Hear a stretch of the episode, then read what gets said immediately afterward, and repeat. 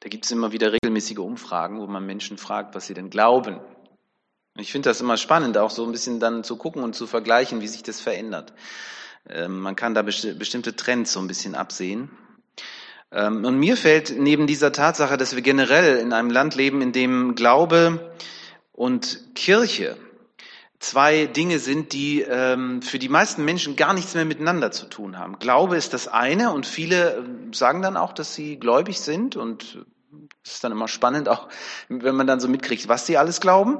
Ähm, aber da muss ich ja dann auch aufpassen, weil äh, wenn ich ihnen dann von meinem Glauben erzähle, erlebe ich vielleicht auch, dass sie sagen, ja, das ist aber komisch, was du da so glaubst. Ne? Ähm, aber interessant ist, äh, Glaube und Kirche gehört immer weniger für die, für die Menschen zusammen. Das sind irgendwie so zwei Paar Schuhe für, für ganz viele mittlerweile. Das andere ist, und das äh, hat mit unserem Thema zu tun, das habe ich uns heute Morgen mal so mitgebracht, ähm, es gibt viele Menschen, die gar nicht an Gott glauben, die also auf die Frage, glaubst du an Gott? Nein, antworten. Und ähm, wenn sie dann gefragt werden, ob sie an Engel glauben, dann sagen sie ja. Das ist doch spannend, oder? Ich finde das auch seltsam, ehrlich gesagt. Aber anscheinend ist das für, für, für Sie kein Widerspruch. Danke, Clemens, dass du gleich die erste Folie dran gepinnt hast. Ich habe euch einfach mal äh, versucht, so ein paar Dinge auch aufzuschreiben, weil ich finde, der Text, ähm, über den wir hier reden, ist sehr, sehr komplex und vielleicht hilft es euch, wenn ihr einfach mal ähm, so ein paar Gedanken auch nochmal seht und, und mitnehmt. Vor allem nachher, wenn es dann um die Bündelung des Ganzen geht. Also zunächst einmal, wer sind die Engel und was machen die eigentlich? Wofür sind die da? Also die Gegenwart unsichtbarer, geflügelter Wesen, die meisten stellen sie sich so vor, ja, die uns schützend und tröstend begleiten. Das scheint sich für die meisten Menschen angenehm anzufühlen. Im Gegensatz zu einem Gott, der vielleicht auch der Richter ist oder der zumindest auch sagt, wie er sich unser Leben vorstellt. Da will man dann doch lieber, äh, Gott braucht man dann nicht, aber so Engel sind irgendwie ganz nett. Ja, ich lasse es mal so stehen. Sowohl Altes als auch Neues Testament bestätigt uns die Existenz von Engeln. Von daher, ihr, ihr habt alle richtig geantwortet, als ihr gesagt habt, wir glauben an Engel. Das ist schon so. Ne? Im Hebräischen heißt das Wort Malak und im Griechischen Angelos. Und ähm, allein die Bezeichnung, da wird schon deutlich, was die machen was ihr Job ist sozusagen. Ähm, Malak und auch ähm, Angelos heißt einfach Bote. Also Engel sind Boten. So wie wir Postboten äh, uns vorstellen, ja, die sind unterwegs und äh, geben Botschaften Gottes praktisch im Auftrag, in seinem Auftrag weiter. Das ist die ursprüngliche Bedeutung des Wortes Engel. Ähm, Im Neuen Testament kommen Engel bei ganz entscheidenden Momenten in der Heilsgeschichte vor. Ihr kennt das, denke ich. Ich werde das nur ganz kurz streifen. Da ist ein Engel, der kündigt der Maria an, dass sie schwanger werden wird. Es ist sogar ein Engel mit einem Namen, nämlich Gabriel. Also das ist, wahrscheinlich haben alle Engel Namen, aber wir kennen nur die Namen von ganz besonderen ähm, Engeln. Interessant fand ich auch, dass zum Beispiel äh, die Hirten, die, die kriegen Besuch von ganz vielen Engeln, die ihnen sagen, wo Jesus zu finden ist, als er geboren wird. Ich werde jetzt nicht alles aufzählen, was ich auch nochmal spannend fand im Garten Gethsemane, als Jesus dort Blut und Wasser schwitzt und vor der großen Wahl noch einmal steht, werde ich das jetzt durchstehen oder, oder, oder soll ich lieber flüchten? Ich vermute, dass ihm der Gedanke kam. Da heißt es, dass ein Engel kam und ihn tröstete. Und nach seiner Auferstehung sind auch wieder Engel in Aktion und äh, sagen praktisch äh, den Jüngern, dass Jesus lebt. Und auch bei der Himmelfahrt geben sie nochmal wichtige Worte weiter. Und die Apostelgeschichte ist ebenfalls voll von dem Eingreifen Gottes durch Engel. In unserem Text hier wird deutlich, dass Engel auch für uns heute unterwegs sind. In Vers 14 heißt es, äh, Hebräer 1, 14, Engel sind Diener, sie sind Geister, die Gott als Helfer denen sendet, welche die Rettung erben werden denen, welche die Rettung erben werden. Also wir sind das. Wir sind damit gemeint. Gott sendet seine Engel für uns. So steht es hier ganz deutlich. Und dann steht hier eine Einschränkung. Äh, die Engel sind nur Diener, heißt es da. Also das steht ja natürlich mit Absicht hier. Petrus erlebte das ganz konkret. Wir lesen das in der Apostelgeschichte. Er ist im Gefängnis, erwartet seine Hinrichtung am nächsten Tag. Apostelgeschichte 12. Und dann kommt ein Engel und macht ihm die Gefängnistüren auf. Und äh, er muss ihn auch erstmal wecken. Also der Engel wird richtig handgreiflich und sagt, Petrus, wach auf. Äh, du hast noch einiges zu tun hier. Äh, du musst raus aus dem Gefängnis. Seither haben Menschen, Christen, immer wieder Ähnliches erlebt. Bewahrung vor Unfall, Rettung aus Gefahr und ähnliches mehr. Und ich weiß nicht, ob ihr schon mal Besuch von einem Engel hattet, ich noch nicht, aber jedenfalls nicht spürbar, nicht sichtbar. Aber es gibt Menschen, die das steif und fest behaupten. Und wer wäre ich, dass ich sagen würde, ist nicht wahr? Ja, ähm, ich glaube ja, dass Engel unterwegs sind und von daher, ja, vielleicht gibt es diese seltenen Momente, in denen Menschen das sogar einen Einblick erhalten in die unsichtbare Welt. Ich würde äh, das nicht von vornherein verneinen. Es gibt viel zu viele Berichte, die das so sagen. Und manche Menschen haben sogar Bücher darüber geschrieben. Also das ist spannend. Und wo wir bei Büchern sind, da haben wir ein wichtiges biblisches Buch. Es ist das Buch Daniel. Es öffnet uns einen sehr, sehr weiten Einblick in die unsichtbare Wirklichkeit. Und hier lernen wir nochmal ganz neue Sachen über die Engel, nämlich, dass es Engelmächte gibt, also ganze Verbünde von Engeln, die sozusagen sich die Erde in Territorien eingeteilt haben, so ähnlich wie wir das auch von den politischen Grenzen her kennen. Und es kommt offensichtlich immer wieder zum Kampf zwischen den Engeln, denn nicht alle Engel stehen auf der Seite Gottes. Auch das. Ich halte nur noch mal fest, bevor ich auf den nächsten Punkt und auch auf die nächste Folie komme. Engel sind nur Diener Gottes, heißt es. Diese wichtige Aussage will den Lesern damals und auch uns heute, denke ich, davor bewahren, dass wir anfangen, ähm, Jesus und Gott mit den Engeln zu verwechseln und dass wir anfangen, Engel zu verehren oder sie sogar anzubeten. Offensichtlich standen die Leser des Hebräerbriefes in dieser Gefahr, sonst hätte sich der Schreiber hier nicht so ausführlich diesem Thema gewidmet. Und da sind wir dann auch so ein Stück ähm, in, in unserer heutigen Zeit, in der esoterischen Szene, geht's auch immer wieder über Engel. Guckt mal, wenn, wenn ihr mal Zeit habt, geht mal in einen ganz normalen Buchhandel, geht mal so in die, in die Abteilung Esoterik oder Spiritualität. Da findet ihr unglaubliche Bandbreite und da findet ihr auch Bücher über Engel. Und zwar, wie man diese Engel anspricht, wie man herausfindet, wie der Engel heißt, der einen begleitet. Also da, da wird eine Grenze überschritten. Ja, finde ich. Und ähm, von daher äh, ist dieser Text, ähm, der 2000 Jahre alt ist, auch nochmal ein wichtiger Text auch für uns. Hier werden dann plötzlich von Engeln Dinge erwartet, die eigentlich nur Gott schenkt. Kontakte zu sogenannten Geistführern werden gesucht. Und dann wird vergessen, was wir gerade sagten, dass nicht alle Engel Gutes im Sinn haben mit uns. Da sehe ich auch so ein Stück weit die Gefahr.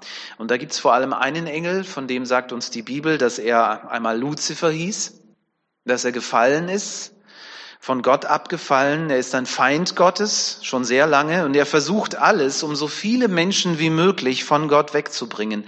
Er nutzt praktisch jede Möglichkeit, um Menschen davon abzuhalten, gerettet zu werden. Und gerettet werden können wir Menschen nur durch Jesus Christus. Und das ist so wichtig, dass wir das festhalten. Ähm, jetzt schauen wir uns mal die zweite Folie an, die ist auch nur ein Schlagwort im Grunde. Ähm, ich denke, das ist tatsächlich so. Der Glaube an Jesus ist auch in Gefahr und auch durch diese esoterischen Einwirkungen. Und wir dürfen uns nicht wundern, warum das so ist. Wenn das Motiv des Teufels ist, Gott zu schaden, dann wird er alles versuchen und seine Methoden, dieses Ziel zu erreichen. Das lässt sich ja an ganz, ganz vielen Stellen in der Geschichte deutlich erkennen, dass er überall, wo er am Wirken ist, versucht, Menschen zu zeigen, dass das mit Jesus nicht so wichtig ist. Und wir ahnen, dass da der Glaube in Gefahr ist, wenn wir festhalten, dass wir nur durch Jesus gerettet werden können.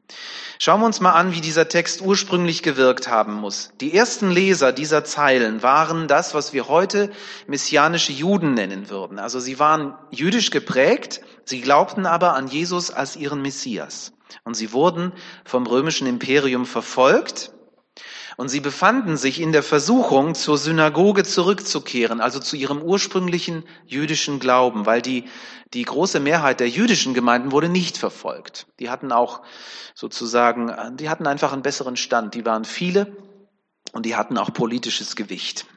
Und deswegen waren die Judenchristen hier besonders gefährdet. Sie wurden von den Juden nicht akzeptiert, sie wurden auch von den, ähm, den römischen Machthabern nicht akzeptiert und sie waren eine Minderheit.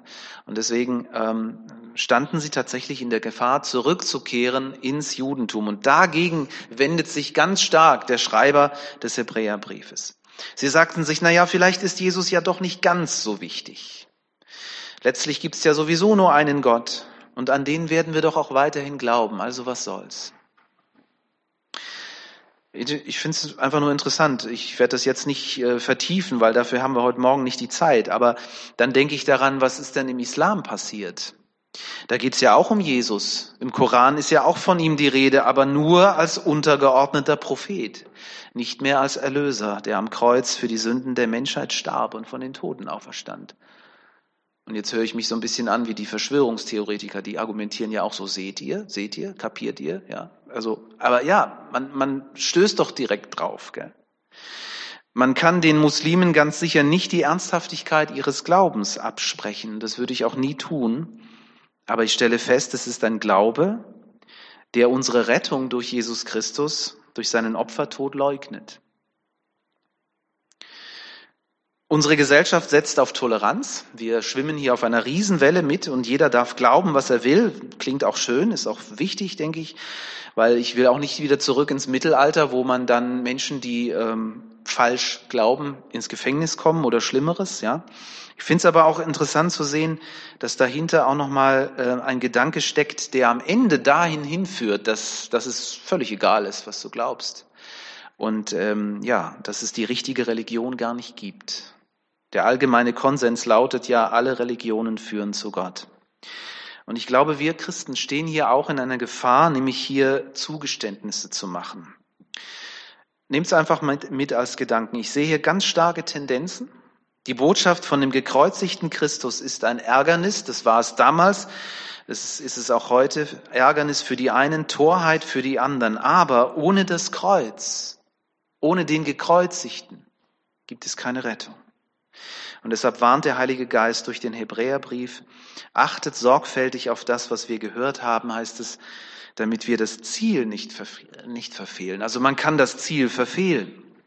Und der Schreiber des, des Briefes erinnert uns mit Nachdruck an den unglaublichen Schatz, den wir mit der Bibel von Gott bekommen haben. Mit den Büchern des Alten und Neuen Testamentes, wo Gott uns schwarz auf weiß sagt, wer er ist, wer wir sind und ähm, wo er uns deutlich zeigt, wo wir mit dem Problem unserer Schuld, unserer Sünde hin können, dass es Vergebung gibt bei ihm und dass Christus alles getan hat, damit wir hier und jetzt und für immer seine Kinder sein können.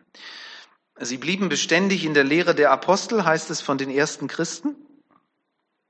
Und da denke ich, ist es auch ganz wichtig, dass wir immer wieder uns zurückbesinnen auf das, was wir über Jesus wissen. Nicht von dem, was uns schlaue Leute sagen, auch nicht der Pastor, sondern ganz wichtig, nimm die Bibel, guck rein, lies, lies selber und stell fest, was Gott dir da sagt. Das ist so ganz wichtig. Die Lehre der Apostel, der Augenzeugen, derjenigen, die dabei waren, als Jesus lebte und als er das sagte, was er sagte und als er tat, was er tat ist für uns so ganz wesentlich, dass wir uns immer wieder ansprechen lassen von ähm, der Wahrheit des Evangeliums. Und deshalb, das ist jetzt der, der, der letzte, der abschließende Teil dieser Predigt, wer ist Jesus Christus und warum ist es so wichtig für uns? Ich habe euch mal so drei wesentliche Antworten dazu mitgebracht, die wir hier in diesem Bibelabschnitt finden. Das erste seht ihr hier auf der, auf der Folie. Gott ist in Jesus Christus Mensch geworden damit wir Menschen zu Gottes Kindern werden können.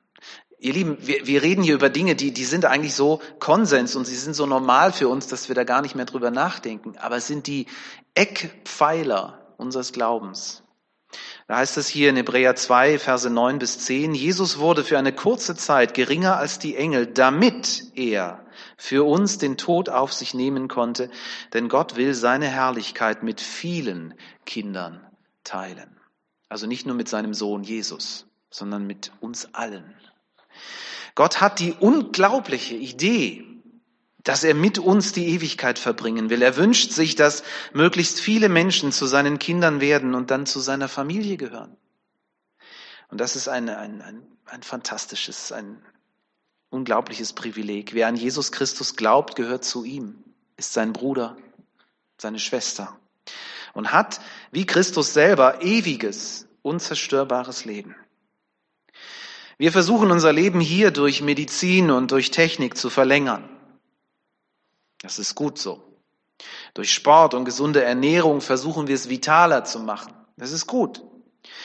Aber Gottes Pläne mit uns gehen viel, viel weiter. Er denkt in ganz anderen Dimensionen. Er hat da die Ewigkeit im Blick. Und um dieses Ziel zu erreichen, heißt es hier, verzichtet Jesus, der Sohn Gottes, für eine kurze Zeit auf seine göttliche Macht und Herrlichkeit und wird zu einem verletzlichen, sterblichen Leben.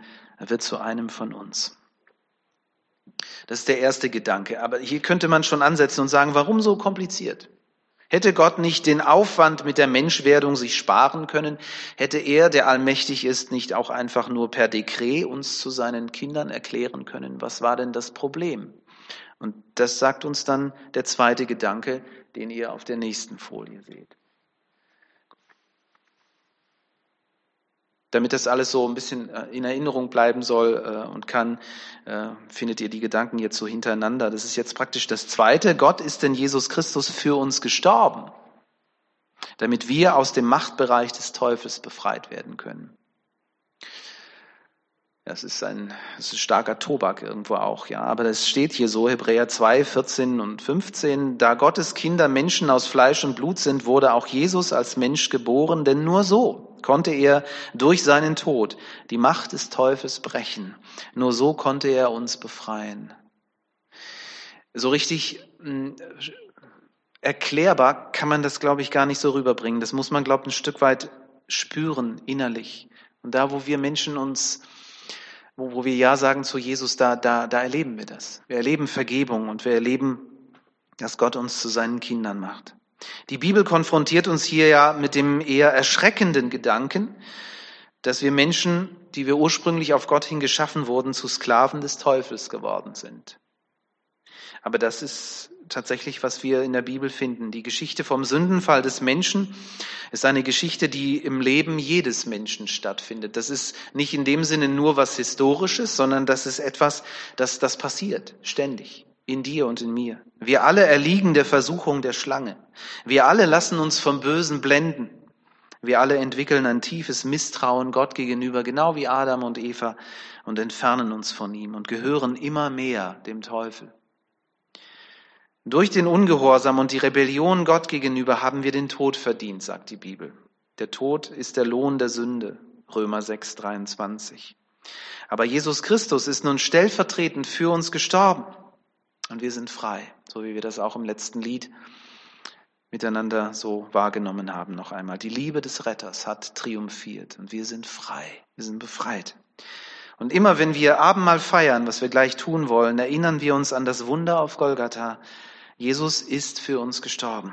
Er hat das Lösegeld für uns bezahlt und er hat uns damit aus dem Machtbereich des Teufels und zu einem neuen Leben befreit. Und das ist der dritte Grund, den seht ihr auf der letzten Folie.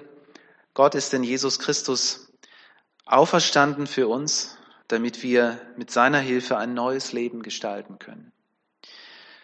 In Hebräer 2,18 heißt es, da er selbst gelitten hat und selber Versuchungen erfahren hat, kann er denen helfen, die in Versuchung geraten. Wisst ihr, wir, wir konzentrieren uns manchmal so auf, auf, auf die Tatsache, die natürlich ganz wesentlich ist, dass Jesus für uns gestorben ist. Und dann vergessen wir, dass das andere mindestens genauso wertvoll ist, dass er den Tod ja besiegt hat, dass er auferstanden ist, dass er lebt und dass er erfahrbar ist. Jesus sagt, ich bin immer bei euch bis an das Ende der Zeit oder bis ans Ende der Welt, wie Luther übersetzt. Und damit möchte ich schließen. Die Herausforderungen deines Alltags, du musst sie nicht allein bewältigen. Jesus ist bei dir. Die Entscheidungen, die du treffen musst, du kannst sie mit Jesus besprechen im Gebet, dich von ihm führen lassen, er hört dich. Und die Versuchungen, die auf dich lauern, Jesus kennt sie bereits. Er sieht dich und er will dir helfen. Amen.